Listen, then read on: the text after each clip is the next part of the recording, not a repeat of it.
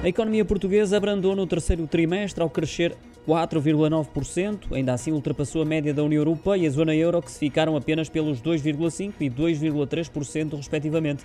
Isto de acordo com a nota publicada esta manhã pelo Eurostat. No que diz respeito ao caso português, o crescimento do PIB acabou por ser 2,5% inferior à variação registada nos três meses anteriores.